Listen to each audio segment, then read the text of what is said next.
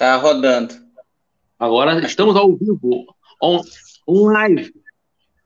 Na live. E aí, gurizada? Mais uma semaninha em casa, todo mundo comportado. Como é que estão as coisas, Eduardo e Flávio? Mas para começar, sempre aquela clássica, né, Flávio? Fala aí do, da, das outras redes. Não, o Eduardo fala das outras redes sociais, o Flávio fala. Manda, Flávio. Como é que faz para a galera nos escutar sem precisar nos ver? Uh... É, que, né, que, que é o mais indicado, né? Vamos combinar, né? Enfim, sacanagens à parte, uh, para quem quiser, enfim, e, e, não conseguir acompanhar a live e tal, uh, a gente já está nos tocadores digitais, enfim, nas outras mídias digitais, uh, especificamente no Spotify. Uh, tá lá, procura lá, faz lá na, na busca do Spotify, Respirando Grêmio. Tá lá todas as lives desde o retorno do Respirando Grêmio. Por sinal, uh, dois meses de retorno agora, no domingo. Né? dois meses já de volta aí. Tu chorou? Uh, aloprando. Te emocionou? terça-feira. Oh, eu, eu, confesso que tem, tem, tem, sido bom, né? Nesse tempo que a gente não pode ir para o estádio bater esse papo é ótimo. Né? Então, no Spotify. Exato. então lá no Spotify tá lá o Respirando Grêmio. Eu geralmente coloco as lives quinta, no máximo sexta-feira, de manhã cedo. Já tá lá e você consegue ouvir lá tudo direitinho.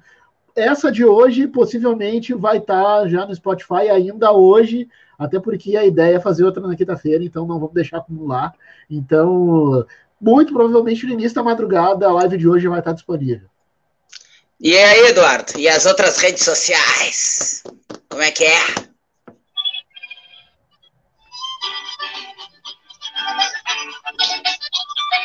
O que tá fazendo, rapaz? Olha lá. Ah, o homem veio armado hoje. Olha aí.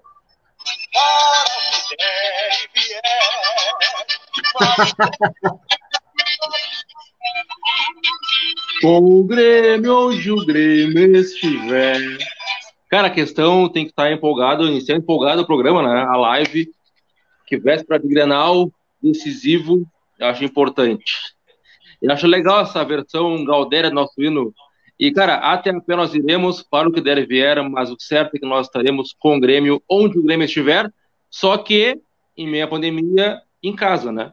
Com o Grêmio onde o Grêmio estiver, em casa. Mas, enfim, são as circunstâncias que o, o a gente está vivendo como sociedade neste momento. Naqueles meus comentários dos tweets do Flávio, que eu amo ver os tweets do Flávio para comentar, o Flávio hoje eu descobri, eu vou mandar um e-mail para o professor dele no mestrado, que ele não ouviu a aula. Ele pôs muito a aula do mestrado. Vou falar para o professor do Flávio que ele não assistiu a aula. Só isso. Tem que trabalhar, pô. Que trabalhar o quê? Ô, Eduardo, falando em rede social, fala aí do Twitter, do Facebook, do Instagram, do Caralho A4 para acompanhar. A gente tá crescendo a Fúcar no Twitter, tá? É o Respirando o Grêmio, é o perfil mais marrento que existe no mundo. Não tem nem, não tem nem mil seguidores, não tem nem mil seguidores, mas segue só o Grêmio, segue só um. É legal que dá uma coisa né? imponente, importância e tal. Então o cara pode ir Twitter, Facebook e Instagram e botar lá Respirando o Grêmio e em breve teremos novidades, né, gurizada? Mas vamos segurar um pouquinho, daqui a pouquinho te conta pro gurizada. Teremos. Tá. E olha só, primeiro comentário do Jerônimo, meu primo lá do, do Alegrete, lá do Rincão, manda assim, ó, primeira frase, assim, ó, com, tre com direito a seis acentos de exclamação.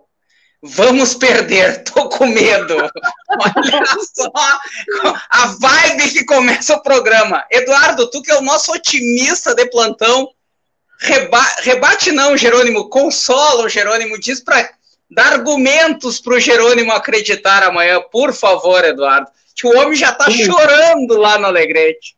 E assim, ó, uh, velho, ser conhecido, acho que você também são conhecidos no, nos meios que vocês vivem, né?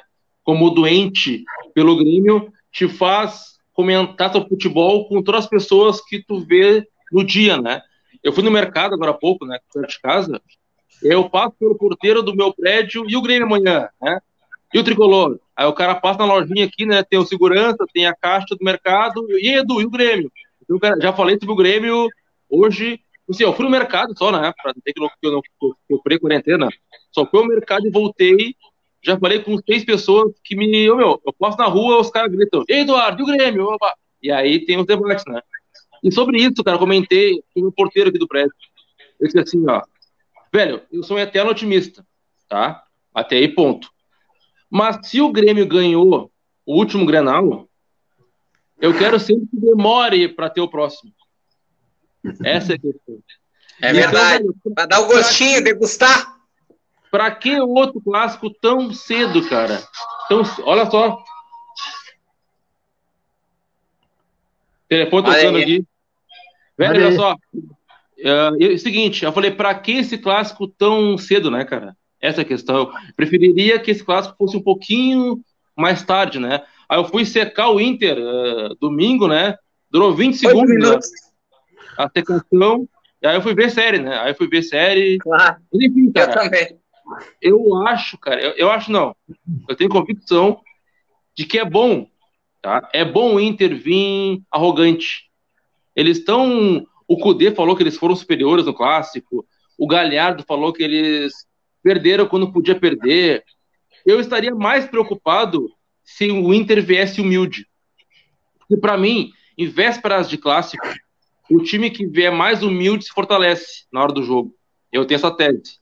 Então, o Inter vindo arrogante, acho que faz o Grêmio ficar também mais atento e mais mordido.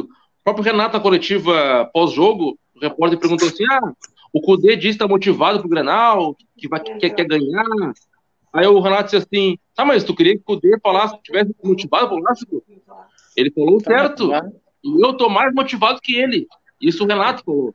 Então, cara, acho que o Grêmio tá motivado e vamos atropelar o Inter amanhã. Me deem 10 segundos, tá? Eu já volto. Porque eu peguei o celular da minha mãe para pegar fazer o hino do Grêmio e tal. Ah, devolve, pô. Começou a tocar agora o, o, o, e querer falar com ela, eu vou lá devolver para ela, tá? Sem pressa. E aí, Flávio, a gente foi já bombardeado com essa novidade do dia. Everton rumo a Portugal não era bem novidade, né? Já estava rolando um namoro Benfica Everton Cebolinha. Vai jogar ao lado de Edson Cavani. Esse ataque do Benfica promete. Vai botar medo no Vitória de Guimarães, que na, Euro, na, na Champions não bota medo mais em ninguém. E aí, cara, Tu é o Renato agora. Tu que ama o Renato, idolatra o Renato. Oh. Tu é o Renato. Escalaria amanhã Everton, Cebolinha ou PP? Ah, Flávio na Casa Mata. Com, com, confirmada a venda e tendo a possibilidade, bota para jogar. Daqui a pouquinho pode ser o cara que acabe com o jogo, né? E o Everton já fez bastante pela gente, então colocaria para jogar tranquilamente. Uh, mas parece que ainda não está fechado, porque o Benfica, ao que parece, veio com aquela ideia de, de querer pedalar em trocentas prestações, assim. Sim, negócio, sim. Tipo consórcio, assim, e o Grêmio já disse que não, tipo, quer levar. É, mas, cara, vai rolar. Não, vai rolar, vai rolar. Vai rolar. E, e eu digo mais. Já era. É, isso é uma coisa que eu até já disse há tempos. Uh, uh, é, é, ruim perder um cara da qualidade do Everton, é ruim, é péssimo mas uh, já passou o tempo dele, e eu acho que justo, sabe? Eu acho que ele merece, sim, uma, uma transferência legal, uh, dá sequência na carreira na Europa, ele tem potencial para isso, isso aí a gente não precisa nem discutir. A gente vai perder, sim, vai perder muito, mas a gente tem se notabilizado nos últimos anos por ter reposições, né? O próprio Everton era uma reposição que virou o que virou, né? Agora a gente tem uma expectativa com o PP. Se vai dar certo ou não, isso é outra história. Eu, não, eu até nem quero discutir isso. Mas tendo a possibilidade, amanhã tem que botar o Everton. E, e quanto ao que o Edu falou antes, concordo com o Edu. Acho que o outro lado, no Grenal passado, no, que eu consegui acompanhar de rede social dias antes, e eu tenho bastante colorado no meu Twitter, amigo colorado, enfim, uh, o pessoal. Uh, é incrível que a galera tem vestido um salto plataforma absurdo, assim. E eu fico pensando, cara, eu não consigo entender essa, essa soberba de quem não ganha três anos, de quem não faz gol há muito tempo, né? Eu não consigo entender essa soberba dessa o galera. O goleador deles nos últimos dois anos joga na zaga do Grêmio. Exato, exato, sabe? E aí eu fico pensando, cara, de onde é que esses caras tiram essa soberba, sabe? Nem, nem a gente, quando tava nas vacas magras, era assim, sabe? É, tipo, ia, ia, ia pro Grenal no sapatinho, sabe? Ia pianinho, rezando para que daqui a pouquinho uma bola safada entrasse e a gente ganhasse o jogo e às vezes não ganhava. E às vezes acontecia deles ganharem com umas bolas cachorras, sabe? Só que, tipo, cara, o retrospecto recente não diz absolutamente nada pro lado deles, muito pelo contrário. Então eu tô com o Edu nessa. Eu acho que, tipo, essa, é, é, é, essa soberba barra arrogância que veio do lado dos caras uma véspera de clássico, uh, te confesso que me serve, assim, me dá um, digamos assim, uma perspectiva legal para amanhã.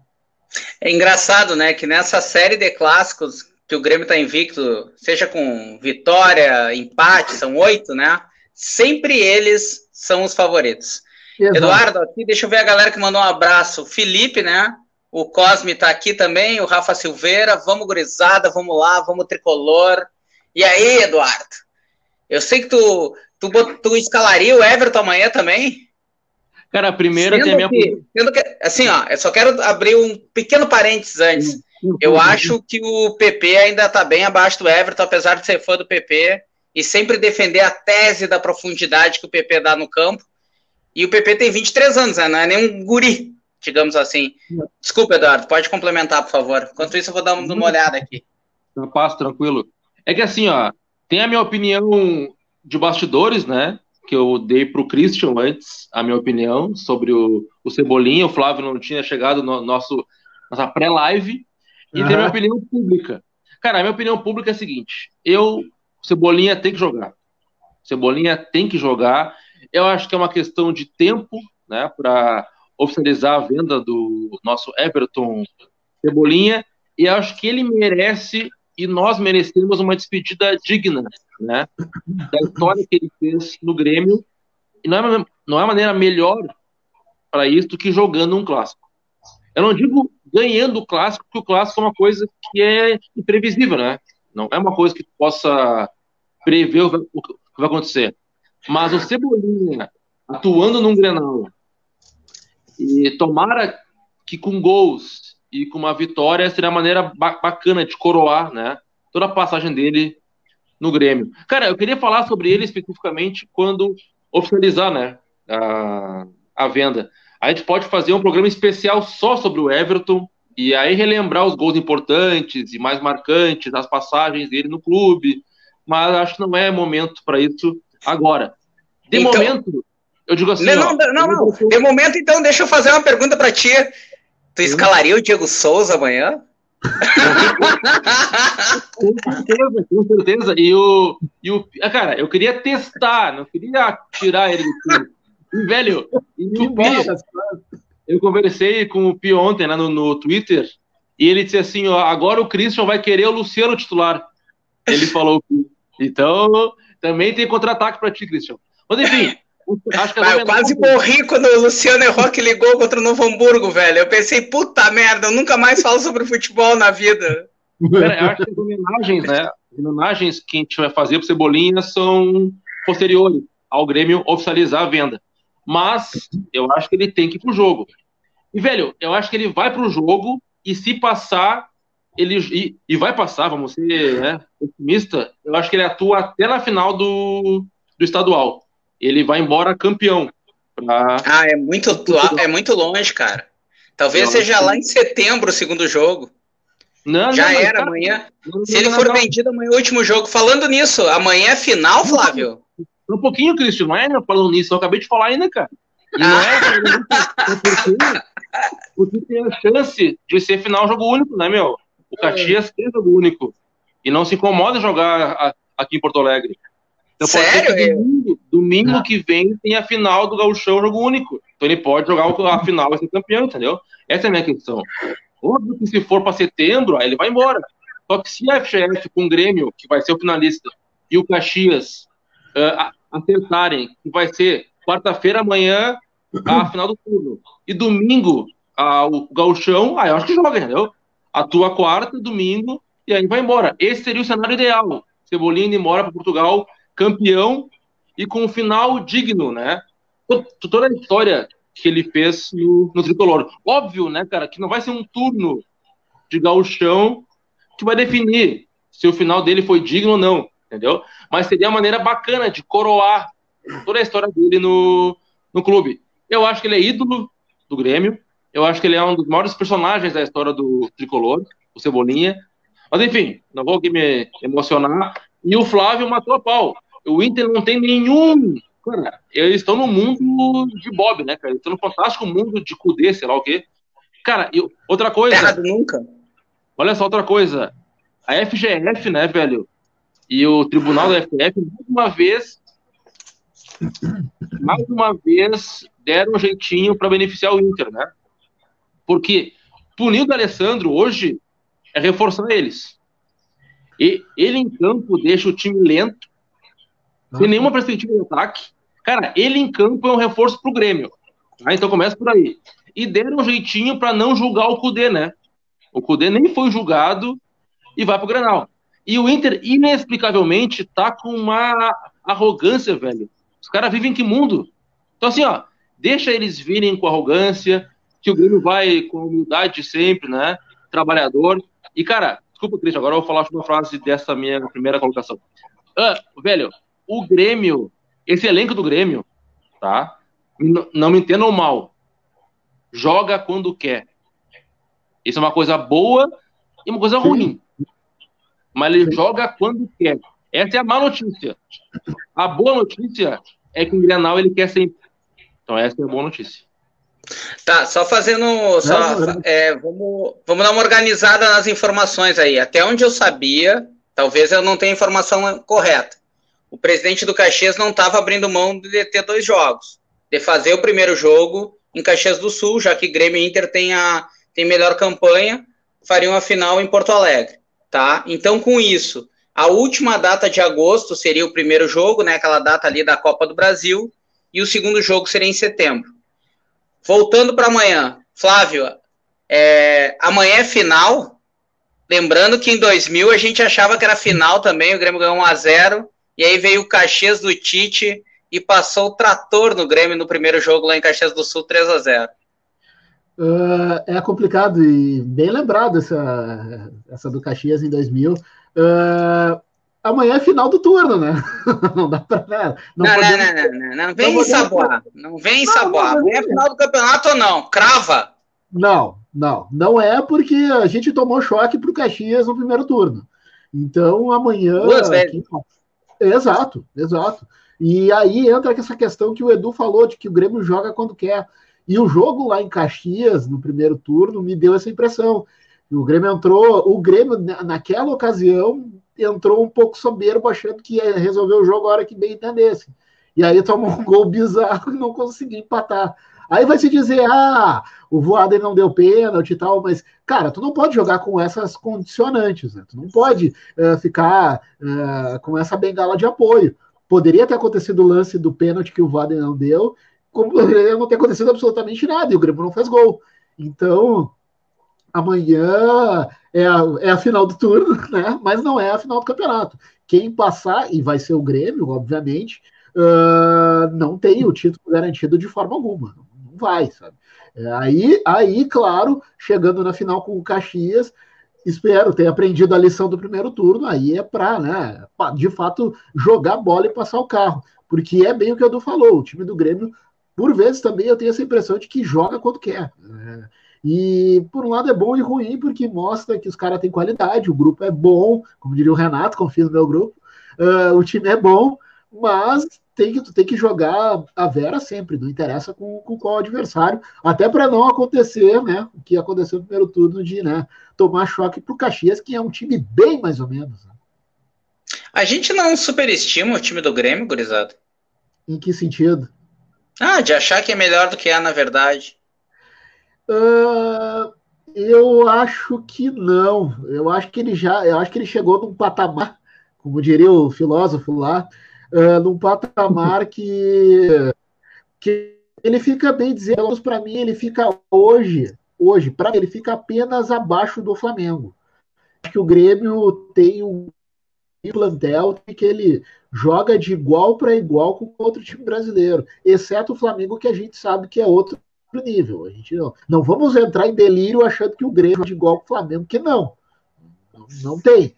Vai saber agora como é que o espanhol. Mas uh, hoje, pelo menos, o Grêmio, uh, se for colocado nas apostas para o Brasileirão, uh, é o Flamengo disparado como favorito e depois é Grêmio e Palmeiras. Não, tem. Eu acho que eu acho que é um nível bem, bem ok. Está longe de ser superestimado. Eu tinha essa visão em 2000. Uh, naquela época, por exemplo, era algo que eu não é que eu não acreditasse, mas ao longo da campanha o Grêmio foi dando mostras de que poderia ser campeão. Era um time que, enfim, não me dava a impressão de que poderia vir a ganhar tudo que ganhou. Mas depois que consolidou o trabalho e, e a forma como o Grêmio chega nas colões, Uh, isso para mim, por exemplo, ficou muito evidente no ano passado, uh, na, na, classificação em cima do Palmeiras, quando se esperava que o Grêmio saiu daqui uh, com resultado negativo e foi buscar lá. Aquilo ali para mim é consolidação de trabalho e de grupo, sabe? não, não digo, não desprezando os títulos já conquistados, mas uh, se o grupo não fosse, não tivesse a qualidade que tem, o Grêmio teria sido eliminado ali. Então, enfim, eu acho que está num patamar legal, para mim, hoje só abaixo do Flamengo. O Eduardo, tu não acha o Grêmio muito lento? Eu acho. Primeiro eu vou te elogiar, Cristian, antes de te interromper, brabo, né? Deixa eu falar, deixa eu falar. Capaz! Eu, eu, eu, me, é, é a palavra que eu esqueci agora, mas vou te compensar. Cara, é, é uma boa pergunta isso aí. É uma boa pergunta essa que tu falou. É simples, mas é muito boa. O Grêmio é superestimado? Essa é uma ótima pergunta. E eu acho que eu vou dar uma de, de Tite, tá?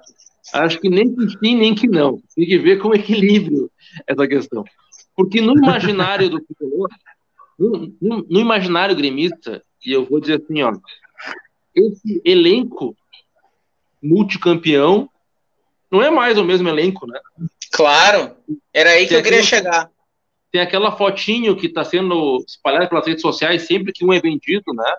Só tá lá agora o, o Jeromel, tá o Kahneman, tá o Cortez, né? E tá o Paulo Vitor, que é reserva, né? Sim. Enfim, então assim, ó, daquele time campeão 2016, o Penta da Copa do Brasil, para esse de agora, é outro grupo. É. Então, assim, ó, mas no nosso imaginário, esses títulos dão, engrossam né, a qualidade do, do elenco. É natural que um time que vende muitos títulos cresça de patamar, na opinião da imprensa, né, do próprio torcedor. Eu acho que o Grêmio errou bastante e acertou bastante em termos de reposição. Então, assim, ó, uh, aos trancos e barrancos, digamos assim, uh, errando, acertando, conseguiu mais ou menos manter o nível de atuação do time. Aquele Grêmio, que para mim é o mais encantador, de 2018, começo do ano, que tinha Maicon e Arthur, que meteu 5 a 1 no Santos, 5 a 0 no Cerro Portenho, que fez 3 no Inter, que tinha Maicon e Arthur, aquele Grêmio não volta mais.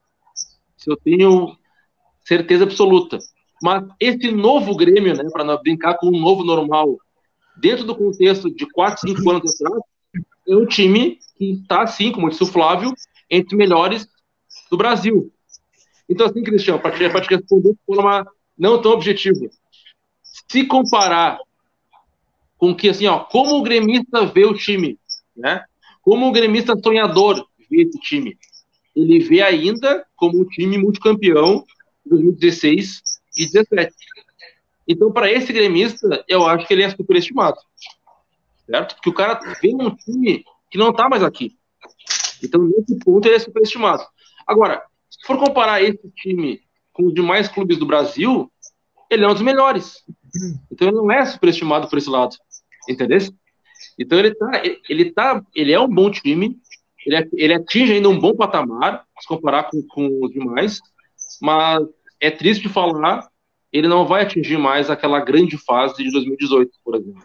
É. Isso que eu, que eu tenho a dizer sobre esse assunto. Uh, aqui, ó, o pai botou que é uma coisa que ele falou que, que eu queria também tocar com o Flávio nesse assunto, né? A partida muito ruim do Jean-Pierre e do Matheus no, no domingo, né? O Jean até tomou uma letra do Renato, um, um, uma, uma, um sinal amarelo ali. O Bruno me manda um abraço, grande Bruno. Bruno Nogueira, grande parceiro. Uh, e aí, Flávio?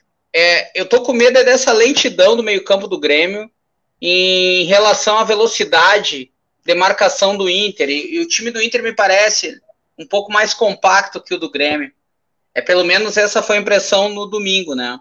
Uhum. Só que em outras situações eles já chegaram meio também nesse, digamos, voando, né? Com uma marcação agressiva, roubando bola no campo de ataque e tal. E o Grêmio foi lá e colocou o ritmo na partida. Às vezes até deixando a bola com o Internacional, mas num ritmo confortável para o Grêmio, fechando os espaços, marcando, sem ter aquela mesma intensidade, mas cadenciando a, a, o jogo com a bola no pé. E quando a bola não está no pé do Grêmio, o Grêmio sabendo ali ocupar os espaços e tal, e deixar o jogo num ritmo confortável para ele. Sabe aquela coisa do. Tem o Lauter Nogueira, que é o que é comentarista de atletismo da, da, da Sport TV, que ele fala, né, que tem os, os, os os maraton... não maratonistas, mas os caras assim, os corredores de 5 mil metros, tem o cara que é mais rápido na chegada e o cara que é mais lento. E às vezes Sim. o cara que é mais rápido na chegada, ele vai num ritmo mais confortável. Se os caras que têm mais resistência não aumentam a intensidade da prova, para ele tá confortável. Me parece o Grêmio meio assim às vezes. E aí, é. Flávio, o que, que, tu acha? Qual é o... como é que a gente vai é, manter essa estrutura de marcação para quarta-feira, para amanhã, né? e também tirar a intensidade do jogo, que talvez seja o grande mérito, né? A grande qualidade do Inter do Cudê. Não mérito, qualidade, aí é a palavra. É, uma coisa que talvez, e, e aí me perdoe a galera que gosta, que gosta bastante do Michael, eu acho que amanhã talvez seja um jogo para ele ficar de fora. Ah, acredito que, como tem essa questão da intensidade do time do Inter e coisa e tal, acho que a gente precisa de um pouquinho mais de vitalidade no meio de campo e que dê uma, uma, uma, certa agilidade. De fato, a nossa transição, por vezes, ela é lenta demais, irrita, ela pode ser mais rápida, mas a, a, galera tem que dar uma, uma, segura demais o jogo. O Mateuzinho, às vezes, faz isso demais, enfim, é o estilo dele, mas eu acho que o Grêmio, para amanhã, para mim, pelo menos, vai ser muito importante ter ali um, uma, uma meia cancha, ah, digamos assim, mais rápida, que a, que a transição meio-ataque seja um pouquinho mais rápido, enfim, e ter aquele cuidado da marcação, né? Que eu acho que, volto a dizer, eu acho que o Lucas Silva pode dar muito mais do que o próprio Maicon. Eu não consigo ver o Maicon escalado amanhã, e eu acho que esse, é, é, digamos assim, essa, essa questão do, do Inter, ter essa questão da, da, da intensidade, passa muito por a gente ter ou não o Michael em campo, né? Então, enfim, acho que para amanhã passa muito por isso, assim. Tem que ter um meio de campo com um pouco mais de vitalidade. O Felipe deu uma corneteada aqui no, no Jean-Pierre, disse que o cara não fez nem cinco partidas boas pelo Grêmio, com pontinho de interrogação. Tipo, o Jean-Pierre fez cinco partidas boas pelo Grêmio? O que, que tu acha, Eduardo? Ah, eu acho que fez. Acho que fez até mais do que isso. A gente tem uma memória bem, bem, bem meio fraca, eu acho, de avaliar os jogos do, do Jean-Pierre, que ele ainda não é, é um jogador consolidado no clube, isso com certeza. Que ele tem que comer muito arroz e feijão ainda para se comparar com os outros ídolos, campeões, isso sem nenhuma dúvida. Agora, eu não gosto quando subestima o futebol do, do Jean. Por exemplo, cara, eu, eu sou muito fã da figura do meia, né? O meia clássico, o, o 10, o Grêmio é esse 10. Por vezes, o Grêmio fez gols em que não foi assistência do Jean, mas ele deu aquele passe açucarado pro lateral cruzar, por exemplo, pro 9 fazer o gol. E esse passe ninguém lembra, parece, sabe? E é um passe importante, é uma, é uma participação num gol, né? Ele fez isso agora no jogo passado, que ele deu um passe. Cara, uma coisa, um dia eu, eu fui caminhar no Olímpico, tá? No Olímpico, eu digo o gramado do, do Olímpico, e já fiz o mesmo na Arena. Cara, você tem a visão das sociais, que bancaram, da cadeira, ou da TV, e tu vê assim, ó, olha lá, meu, tá sozinho, cara, é só passar a bola. vira o lance, burro. Tu, tu, tu fala assim, né? Tu, tu tinha o jogador. Só que, velho, ali do campo, tu achar esse passe que parece óbvio na, na, na, na, televisão, é difícil, cara. É bom lembrar que os jogadores, eles olham o jogo, né? No mesmo patamar, né? Dos outros. Então, esse passe na vertical, assim, a pifada que o Douglas dá muito bem, que o Jean-Pierre dá, é um passe de raro talento. Velho. Então, eu admiro muito o Jean-Pierre, eu acho que ele pode, que ele pode dar muito mais pro Grêmio. Mas eu queria falar do, do Grenal. Fala o que tu quiser, tu manda. O Grêmio, esse time do Grêmio, agora, agora falando sério sobre o Inter, o Inter vem numa crescente, isso a gente não pode negar. O Kudê é bom técnico, tá? Ele pega e vai embora de uma vez, qualquer time lindo, para a Arábia, enfim. Mas ele é, ele é bom treinador. Eu acho ele que é a médio e longo prazo o Inter vai melhorar o seu rendimento. Só que ainda é começo de trabalho do Cudê. O Grêmio, esse Grêmio está mais calejado do que o Inter, está mais entrosado do que o Inter e está mais confiante assim em termos de clássico que esse Inter. Esse Grêmio é mais acostumado a decisões e a clássicos. Eu acho o Grêmio melhor que o Inter na defesa, melhor que o Inter no ataque. Acho que o único setor de campo em que o Inter pode equilibrar e por vezes ser mais consistente que o Grêmio é o meio de campo. Acho que é aí que mora o perigo do, do clássico. Se o Inter conseguir ser mais consistente que a gente no meio de campo, pode complicar. O que entra num, num, uma, numa contradição que eu vou ter comigo mesmo. Porque, ao mesmo tempo que eu quero intensidade no nosso meio de campo, é difícil, cara, tirar o Maicon, ainda mais num Grenal, velho. Ainda mais no Grenal. Porque assim, ó, cavalo cansado e não sei o quê, mas quando o Michael quer jogar, ele joga demais, velho. E para mim ele jogou demais domingo. Os primeiros 30 minutos de jogo, ele botou no bolso para mim, de novo. Então, de pegar a bola e rodar. Pegar e rodar. Aquela bola. Pega e roda. Roda, roda, roda. Tapa, tapa, tapa, tapa, tapa, tapa. Abre espaço, abre espaço, abre espaço, abre espaço. Esse foi o do domingo. Depois cansou e teve que ser substituído. Então, eu iniciaria o, o clássico com, com o Michael. Mesmo que depois tenha que entrar o, o Lucas Silva. Acho que o, o capitão merece esse, esse voto de confiança. Que acho que no Grenal ele sempre vai, vai bem. E ele ainda é melhor para mim do que o Lucas, do que o Mateuzinho naquela questão de saída de jogo. Ele, ele inicia de trás as jogadas muito bem. Então, que, que a gente tenha um tempo com, com o Michael, eu, eu topo. Eu topo. Então, para mim, tem que jogar o Michael, tem que jogar o Cebolinha, mas o Grêmio tem que cuidar muito com o meio de campo do, do Inter. Se o Grêmio conseguir ter o controle da bola e conseguir ter a posse de bola, aí atropela. A preocupação realmente é o meio de campo do nosso maior rival. É, o, o cara, um cara que, que faz o Inter subir um degrau, né? Um, é o Thiago Galhardo, né, cara? Ele não jogou o último Grenal. Cara, tu vê um cara com 30 anos ali, um jogador que até parece tinha jogado bem e tal, aí surge, ressurge no Vasco. E até o Grêmio, né, cogitou trazer ele para cá antes ir pro Ceará. E realmente, cara, o cara dá um ganho no time do Internacional, assim, na intensidade no meio, na frente. Mas eu acho o jogo muito parelho para amanhã. Não vejo essa superioridade deles. O que me preocupa sempre é essa lentidão do Grêmio. Tem uma bola que eu acho muito sintomática contra o Novo Hamburgo, tava 1 a 0 acho que já. O jogo começou 1 a 0 praticamente, né? O Não. Alisson rouba uma bola no campo de defesa e toca no Diego o Diego segura e toca no Maicon. O Maicon segura, limpa a jogada e toca no, no Jean-Pierre. Não, no Alisson que dá uma acelerada de novo, no Diego que pisa de novo e toca no Jean-Pierre. E o Jean-Pierre tenta um calcanhar e dá o contra-ataque pro Novo Hamburgo. Não sei se vocês lembram dessa jogada. Mas enfim, para mim é muito sintomático a demora de, na transição do Grêmio entre a, a, a, faixa central do campo e aquele último terço, né? Como se agora se chama, né? ali a entrada da grande área. Cara, isso aí para mim é muito foda, porque futebol hoje com menos espaço, transição, cara. Pô, tu, é só ver os. Para mim, o time que melhor faz essa parte da transição é o Manchester City, sabe? Cara, é, é o time. É, claro, olha os jogadores que tem, tudo bem. Mas outros times também têm jogadores de qualidade como o Manchester e não conseguem dar a mesma velocidade do jogo. O Bayern tem a qualidade de roubar a bola no ataque, mas não tem uma transição tão veloz como o City, assim. E essa lentidão do Grêmio, às vezes, sabe, a, a gente acaba pagando um preço caro, até para recompor no caso de um contra-ataque. As jogadas mais perigosas do Internacional no Grenal da Libertadores, cara, se originam em dois escanteios do Grêmio. Que o Inter rouba a bola e a gente não consegue recompor defensivamente. Então, isso tudo me preocupa muito para amanhã.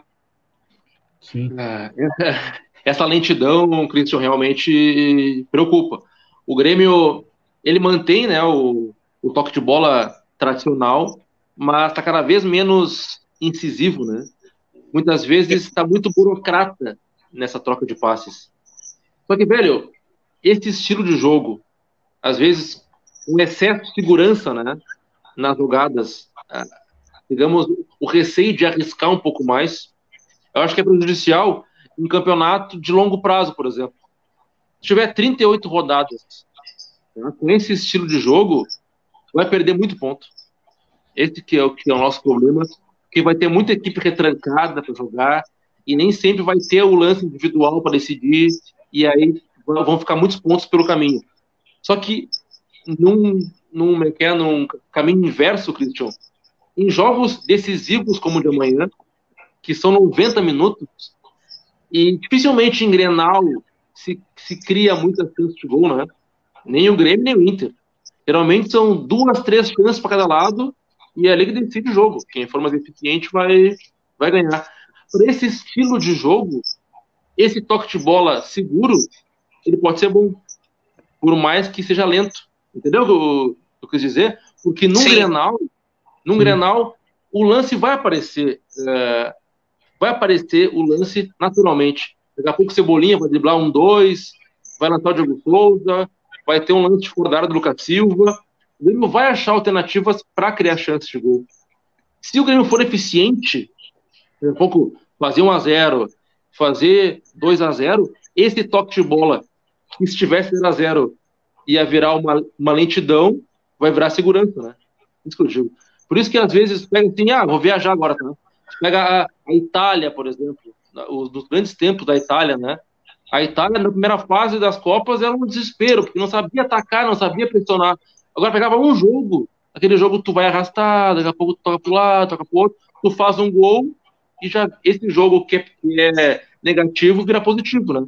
Então, para decisões como as, a, a, de amanhã, esse toque de bola do Grêmio mais seguro, se tu for, se for ser uh, otimista, toque de bola mais seguro, né, Cristian? Se for ser realista, vai pessimista, toque de bola lento. Mas, circunstancialmente, para esse tipo de granal, pode ser bom. E o Grêmio, cara, a gente falou assim, em termos defensivos, né? O Grêmio tem um sistema defensivo muito consolidado. Muito consolidado. Não foi domingo, porque, mais uma vez, esse elenco joga quando quer. Mas, cara, nós, nós jogamos três clássicos esse ano e não levamos nenhum gol do Inter. Eu acho que não é de graça isso. Então, eu tô apostando, cara, na segurança defensiva do Grêmio numa atuação grandiosa do Jeromel, do Kahneman. Acho que se eles superarem o Grêmio, vai bem defensivamente. E aí no ataque, velho, quando criar chances, uma, duas chances de gol, tem que fazer. E aí vai entrar de novo o desespero do Inter, o jejum de clássicos, e aí entra no nosso favor a tranquilidade do toque de bola, o espaço vai começar a se abrir mais. Enfim, acho que é por aí o caminho da, da vitória. Acho que joga o Guedes, né? Vai atuar o Guedes na lateral esquerda. E na direita. É, pois é, é uma discussão boa. O pai eu até fez a pergunta aqui. Tu escalaria gosto, quem? Eu gosto do Ferraz. Eu ainda prefiro o, o Ferraz. Embora o Orejuela foi bem no, no, domingo, eu acho o cara mais experiente e na questão de ter a bola. De ter, de ter a posse de bola, o Ferraz é superior ao Orejuela. E, cara, o Grêmio vai, vai pro, prontinho pro clássico e pronto para vencer.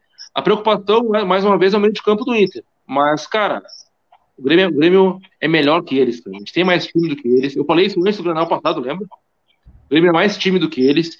E a gente vai provar, velho. Vai ser até engraçado. Porque eu tô ouvindo, ah, agora no gramado bom o Inter vai atropelar, não sei o quê. Cara, um gramado é. bom, o Grêmio vai atropelar, velho. O Grêmio vai atropelar. Com gramado bom, a gente ganhou um dentro da casa deles, né? Vê que a memória dos caras é seletiva, né? Uhum. Hein, ô Gurizada, ô, ô Eduardo, eu vou discordar de ti, cara. Eu não acho que o Grêmio tem um sistema defensivo confiável. Eu acho que o Grêmio tem uma dupla de área confiável. Um zagueiro e um quarto zagueiro. Os laterais do Grêmio são muito ofensivos, mas deixa a desejar na marcação. Esses que estão jogando, né? O Guilherme e o Vitor. E agora o Orihuela tem as mesmas características do Vitor, assim, apoia melhor do que marca.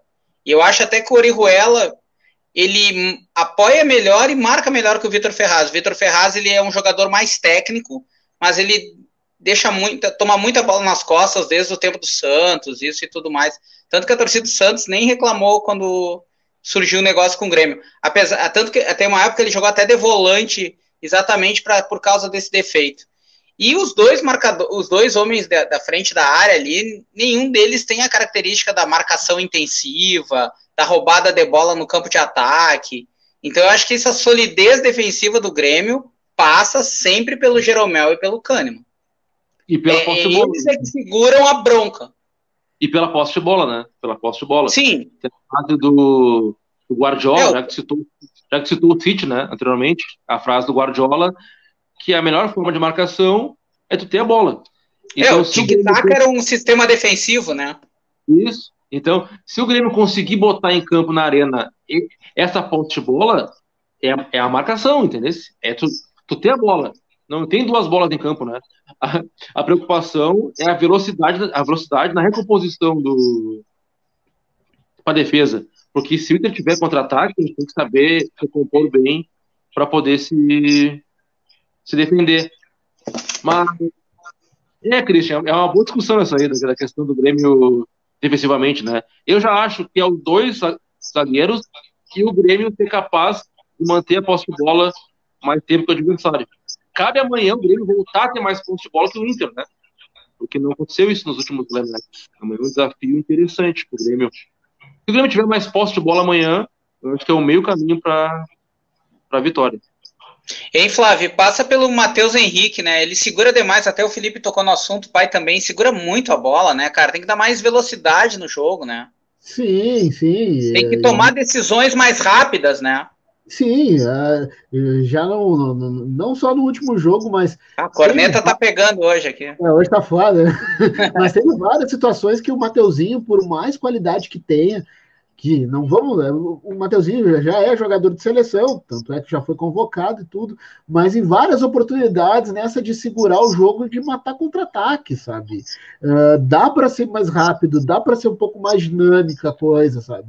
E, esse, eu vou te dizer que hoje, para mim, esse é o principal defeito do Mateuzinho, assim, é uma coisa que ele tem que, uh, não sei se desenvolver a palavra, mas ele tem que melhorar, de ser mais rápido. Uh, digamos assim, tem um, tem um pouco de um pouco do Arthur nesse ponto, assim, sabe? Uh, não estou comparando, eu digo assim, estilo, sabe? Aquela coisa de segurar demais. às vezes tu, tu, tu pode colocar o cara na cara do gol. Nos melhores momentos do Granal passado, se não me engano, teve uma jogada que ele roubou a bola ali na, na, intermediária, ele poderia ter servido o PP, e ele deu mais uma amarrada no jogo, e o PP passou da linha da bola, passou da linha de defesa, em entrar impedimento e matou o Covarrubias. Claro. Então, é, essa é a única coisa que eu confesso que, que o Matheus Henrique faz e me irrita demais, assim, sabe? Mas, uh, sim, sim, se não tivesse esse cacuete de segurar demais a bola, ajudaria, ajudaria demais, assim. É porque essa lentidão acaba o que acontece? O Grêmio tem um jogador do um contra um. Tá, o Alisson até faz esse papel de vez em quando, mas o jogador do um contra um do Grêmio é o Everton. E o Grêmio tem que pôr ele em situações de jogo sem cobertura. Não adianta o Everton pegar a bola, ter um cara na marcação, um cara na cobertura e mais um terceiro fechando o espaço. Fica muito difícil para ele. Então, essa velocidade no meio, é, eu, eu, eu acho até que o Grêmio tem uma, uma jogada que eu acho que o Jean-Pierre faz magistralmente, é que o, quando o Everton entra para o meio, o Jean-Pierre sempre acha essa bola nas costas para o lateral esquerdo, seja o Cortez, seja o Guilherme Guedes. E o Guilherme Guedes aproveitou no último jogo, né? Cruzou para dois gols, né? Um bem, um mal anulado e os dois gols do Diego, né? Um mal anulado foi gol, aquilo ali foi gol. Só o, o Daniel viu falta naquele lance. É, então, assim, com a bola, o Grêmio tem que ter mais velocidade, tem que ter mais ações. É, como tu diz, né, Eduardo? Tomada de decisão correta. Sabe, aquela. Não ter medo de dar uma esticada, não ter medo. O Douglas era um jogador que errava muito passe. Mas quando ele acertava, ele era decisivo, porque o Douglas sempre tentava o passe mais difícil. Às vezes isso irritava a gente também. Olha, o Lucas Silva entrou no último jogo, chutou três bolas de longe. Se uma daquelas entra, se consagra, mas quando não entra, o cara tinga. Puta que pariu, por que, que não tocou na direita? Por que, que não tocou na esquerda? Por que, que não segurou? Então, é, é, essa, o, essa forma de jogar mais incisiva que o Grêmio tinha e que às vezes eu sinto falta. Não, às vezes não, né? Sinto falta sempre. Desculpa, Flávio. Uh, ô, Cristian, esse é um baita gancho para a gente comentar sobre o Jean-Pierre, né? Esse é um baita gancho que tu puxou para comentar sobre o Jean-Pierre. Cara, é, primeiro, o Grêmio tem que procurar alternativas, né, para furar as defesas bem armadas que vão nos enfrentar. Acho que amanhã o Inter vem, na, na primeira meia hora, mais fechadinho. Acho que o, que o Eduardo Cudê não vai retrancar o, o, Inter. Ele é um cara que joga de peito aberto, mas não vai se abrir muito. Então, a gente tem que pegar e achar alternativas para abrir espaços, né? Que fala assim, tio? Uh, alargar o campo, né? Alargar o campo e aumentar o campo. O Cebolinha, como falou, é o jogador do drible. É o cara que se passar por um, dois, obviamente fica um marcador a menos, cria chance de gol.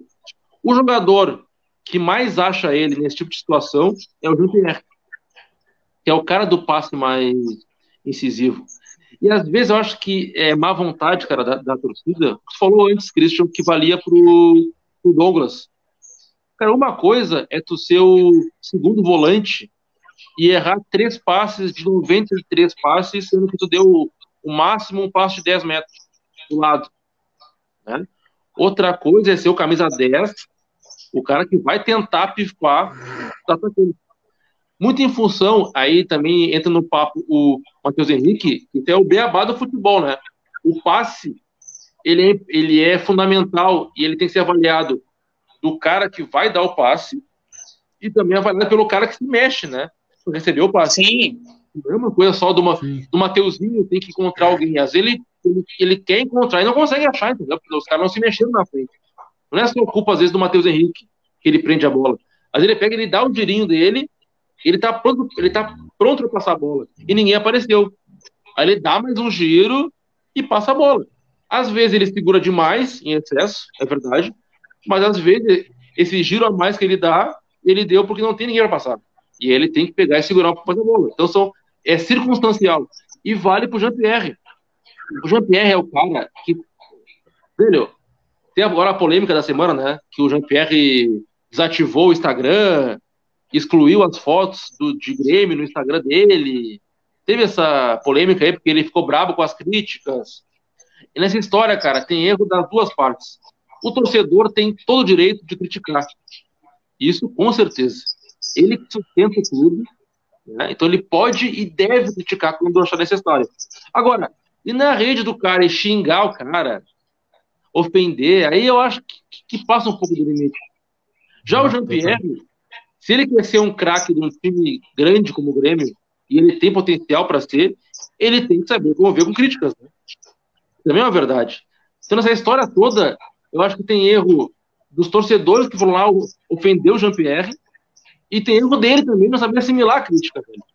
Agora, agora, qualquer crítica que vai lá e apaga o, o Instagram é meio. É meio imaturo, né? Só que, cara, vamos avaliar o campo, tá? Instagram, parte ou não, não interessa. Se o fato de ele desativar o Instagram para focar só no Granal, me serve. PPR, até amanhã tu esquece rede social. Bem, esquece. E vai focar no jogo. Então, para mim é importante. E que o torcedor uh, tenha paciência para avaliar, porque ele é o cara que no campo ele tem confiança. Ele erra um passe, ele erra dois, ele erra três, e ele segue tentando. O que lembrava, o que lembra um pouquinho o Luan. O Luan, mesmo na má fase, nunca se omite do jogo. Não. Então, Mas o Luan se mexia em campo, né, Eduardo? O GPR não se mexe. Eu digo a questão do passe, velho. Esse passe para achar o Cebolinha em condição para driblar um e ir pro gol, quem pode dar é o Jean-Pierre. Então, assim, ó, ele vai errar um, vai errar dois, mas se tiver confiança, ele vai saber achar esse passo no Granal e ele pode ser decisivo. Entendeu? É o nosso 10, é a única capacidade de dar esse passo. Então, velho, por mais que temos discordâncias dele e críticas, a gente não pode subestimar o futebol do, do Jean-Pierre, porque ele é um artigo raro, velho, no Brasil e no mundo. Esse 10, né? Esse 10 com capacidade de, de criação. E para mim, passa muito pelo Jean-Pierre a vitória amanhã. Que ele consiga achar a cebolinha, Cristian Gonçalves fala, duas, três vezes, em condições de driblar o, o zagueiro e fazer o gol, em que uma das três, Cebolinha acerte, né? Consiga passar pelo zagueiro e faça o gol. E aí fica, pô, o Jean-Pierre ajudou na, na vitória. Agora, na vitória, agora, não é injusto. A primeira bola que o Jean-Pierre errar, a torcida já achar, ah, esse cara é ruim mesmo, entendeu? A gente tem que ter paciência com. Pensei que dizer a torcida vaiar.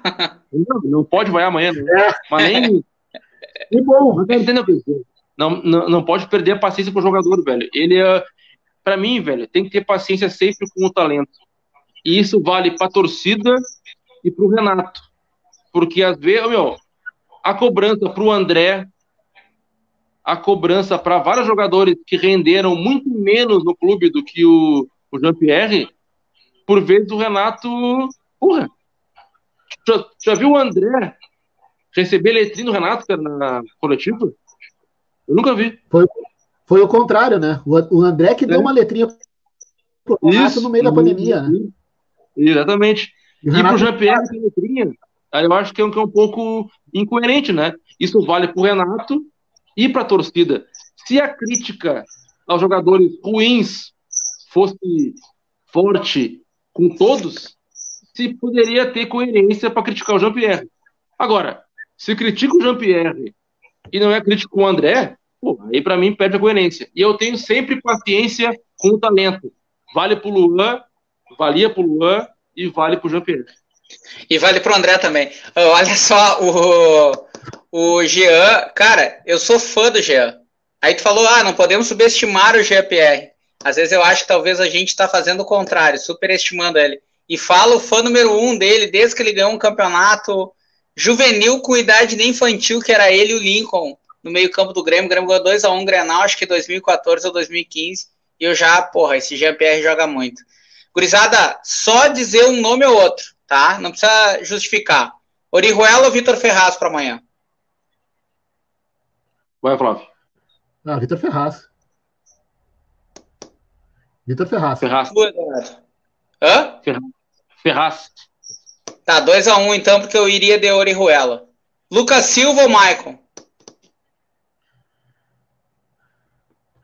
Eu não vou me contradizer, eu iria com o Lucas Silva. Maicon. Eu não sei. Não, Lucas Silva. Tentaria dar uma garantia mais segurança ali no meio. E para fechar, é. Everton ou PP? Ah, Everton. Tá disponível para jogar, tem que jogar. Cebolinha.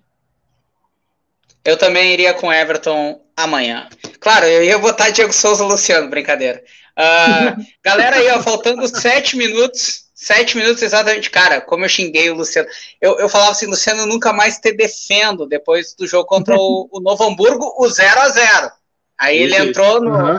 Foi decisivo. Luciano foi decisivo para o Grêmio estar tá na final é do segundo turno do Gauchão. Galera, sem, faltando 6 minutos e 43 segundos aí, fiquem à vontade para o fechamento, palpite, essa porra toda aí, falando do Grenal de amanhã, que eu não vou ficar em cima do muro. Para mim, amanhã é a final do Gauchão, que me desculpe o Caxias. É, eu. É, não, eu, eu, eu continuo, mantenho minha opinião. Acho que passando amanhã não tem, a taça ainda não está não, não, não tá garantida ainda. É aquela história do gato escaldado, né? A gente tomou choque para os caras do primeiro turno, aquele time horroroso deles, então muita calma nessa hora. Mas uh, é, para amanhã, sei lá, já, já vou dar um placar aqui, o mesmo placar que eu dei no último Grenal, cara, 1 a 0 Aquele, aquele 1 a 0 para deixar eles enlouquecidos, sabe? Gol de quem, Flávio? Queria de novo um gol do Jean, mas acho que o gol do Cebolinha seria massa, né? Até porque, isso eu não sei se vocês acompanham na rede social, a galera lá do outro lado, não sei por que cargas d'água, é, é, eles, eles gostam de dar uma subestimada no, no, Cebolinha, em clássicos, enfim. É. Aí eu fiquei pensando, tá, mas o centroavante de vocês é o quê, sabe? Enfim, né? Então seria legal, assim, porque muito provavelmente amanhã a gente vai ter a despedida do Everton, né? Não deve passar muito disso. Então seria legal se a gente ganhasse o clássico com o gol dele.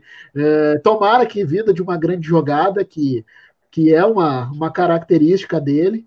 E aí sim passar para a final e seguir o fluxo, né? Então, para amanhã, acho que vai ser aquele, aquele 1 a 0 maroto para eles, eles continuarem mordidos. Uma, o Everton tem um gol só, né? Aquele dos 3 a 0 primeiro, né? No Grenal do Gauchão é, de 2018. E aí, Eduardo, para fechar 55 minutos. É, primeiro, essa né, arrogância dos colorados. Eu achei uma frase que eu peguei e colei no meu, bloco, bloquinho de notas, né, no WhatsApp ali, para copiar e colar sempre que eu vi um colorado arrogante no Twitter ou Facebook, né? Eu vou lá e respondo para ele e eles ficam bravos, me xingam, ou até recuam um pouco, que qualquer frase Colorado, ah, vamos atropelar amanhã, amanhã com um campo bom a gente vai, eu pego e vou assim, ó, bah, realmente, eu tô com muito medo da seleção do Cudê. Eu falo para eles. E é legal tu testar o nível de confiança, né? Tem uns Sim. que é isso aí, vamos atropelar vocês, e o outro, não, mas não é, não é bem assim, cara, o Grêmio é bom time, entendeu? Os caras já recuam. Que se, a ironia é uma arma poderosa, né, cara? O cara vem, eu vou atropelar amanhã o Grêmio. E eu respondi pro cara, não, tem razão. Eu tô com muito medo da, da seleção do Cudê. Aí ele, não é seleção não, não é meio assim, são dois bons times, vai ser parelho, entendeu? E é engraçado que essa arrogância não passa da, da, primeira ironia, sabe? E, enfim, eu acho que o Grêmio ganha amanhã o jogo. Eu tô bem, tô bem confiante.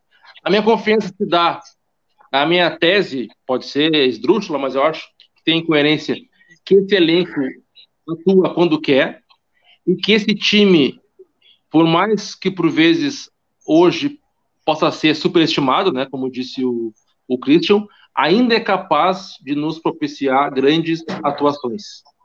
Esse Grêmio ainda é capaz de propiciar grandes atuações. Em clássico, a gente sabe que eles vão estar motivados. Então, acho que amanhã pode ser mais uma, um, um brinde desse Grêmio para o torcedor. Com o Jeromel, com o Kahneman, com o Maicon, com o Maicon, com o Mateuzinho, com o Jean-Pierre, com o Cebolinha, com o Alisson, com o Diego Souza.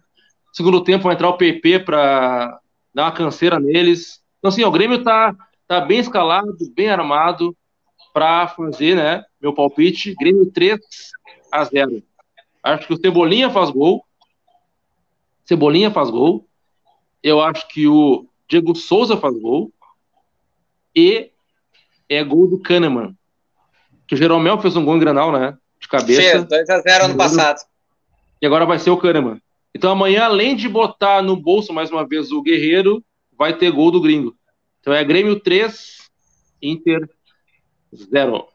E, cara, não é final, né? Amanhã, obviamente, eu respeito o Caxias, mas obviamente é o jogo mais importante. Se tiver que assinar hoje, tu quer ganhar amanhã e perder a final, eu quero. Né? Se tiver certeza de vitória amanhã e perder a, a final, por mim tudo bem. Óbvio, depois para ganhar o gauchão, é título e tal. Mas é mais, é mais vital um Grenal, né, cara? Além de plantar pelo Inter, é evitar que eles ganhem título. Eu tem que contar ano a ano. Eles têm que ficar sem nada por muito tempo ainda. Esse é o objetivo. Galera, então tá. Bom jogo para nós amanhã, né? Quinta a gente se vê aqui de novo para falar um pouco mais do Grenal, né? Uma vitória nossa, comentar o, o título do segundo turno do Grêmio, a passagem para a final e já projetar o brasileiro. No domingo, eu acho, tem Grêmio. Olha aí, doutor Fábio Koff, grande figura, ilustre. A benção do Koff. Vamos ganhar amanhã o Granal. E já no final de semana começa o Brasileirão, né? Grêmio Fluminense. Então tá, galera, chegando nos 59 minutos, vou dar meu palpite 2 a 0 dois gols do Diego Souza pro Felipe Cardias nunca mais falar com ninguém, tipo assim, eu sou o cara que mais entende futebol no mundo, e aí ele nunca mais vai falar de futebol com o Eduardo, tá? Daí ele fica, tipo, planando sobre o Eduardo. Galera, aquele abraço, se cuidem. Não, peraí, peraí, peraí, pra nós amanhã de novo. Peraí, peraí, Eu quero causar inveja antes do, do, do, do Grenal a vocês, que eu tenho um livro, né, do Fábio Koff, certo?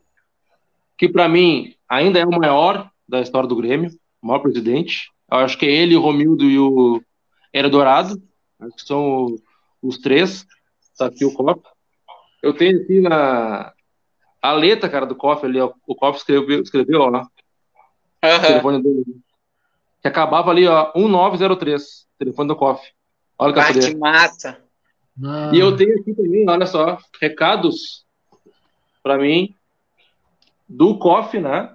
Ao Eduardo, com carinho, um abraço, Fábio Koff. E embaixo eu consegui que o Renato assinasse, ó. Ao Eduardo, um abraço, um abraço do Renato. Então eu tenho, num livro, eu tenho a assinatura do Renato Portaluppi, do Fábio Koff, e tem aqui a letrinha, ó, do doutor, doutor Fábio, tá ali. Ó. Item de colecionador, né, Eduardo? Então, com esse, com essa nostalgia, tá? A gente vai otimista pro Granal, Christian e Flávio. Um abraço para todo mundo. Aquele abraço. Até mais, galera, que ainda tem que trabalhar hoje. Também, tô na mesma. Vamos lá.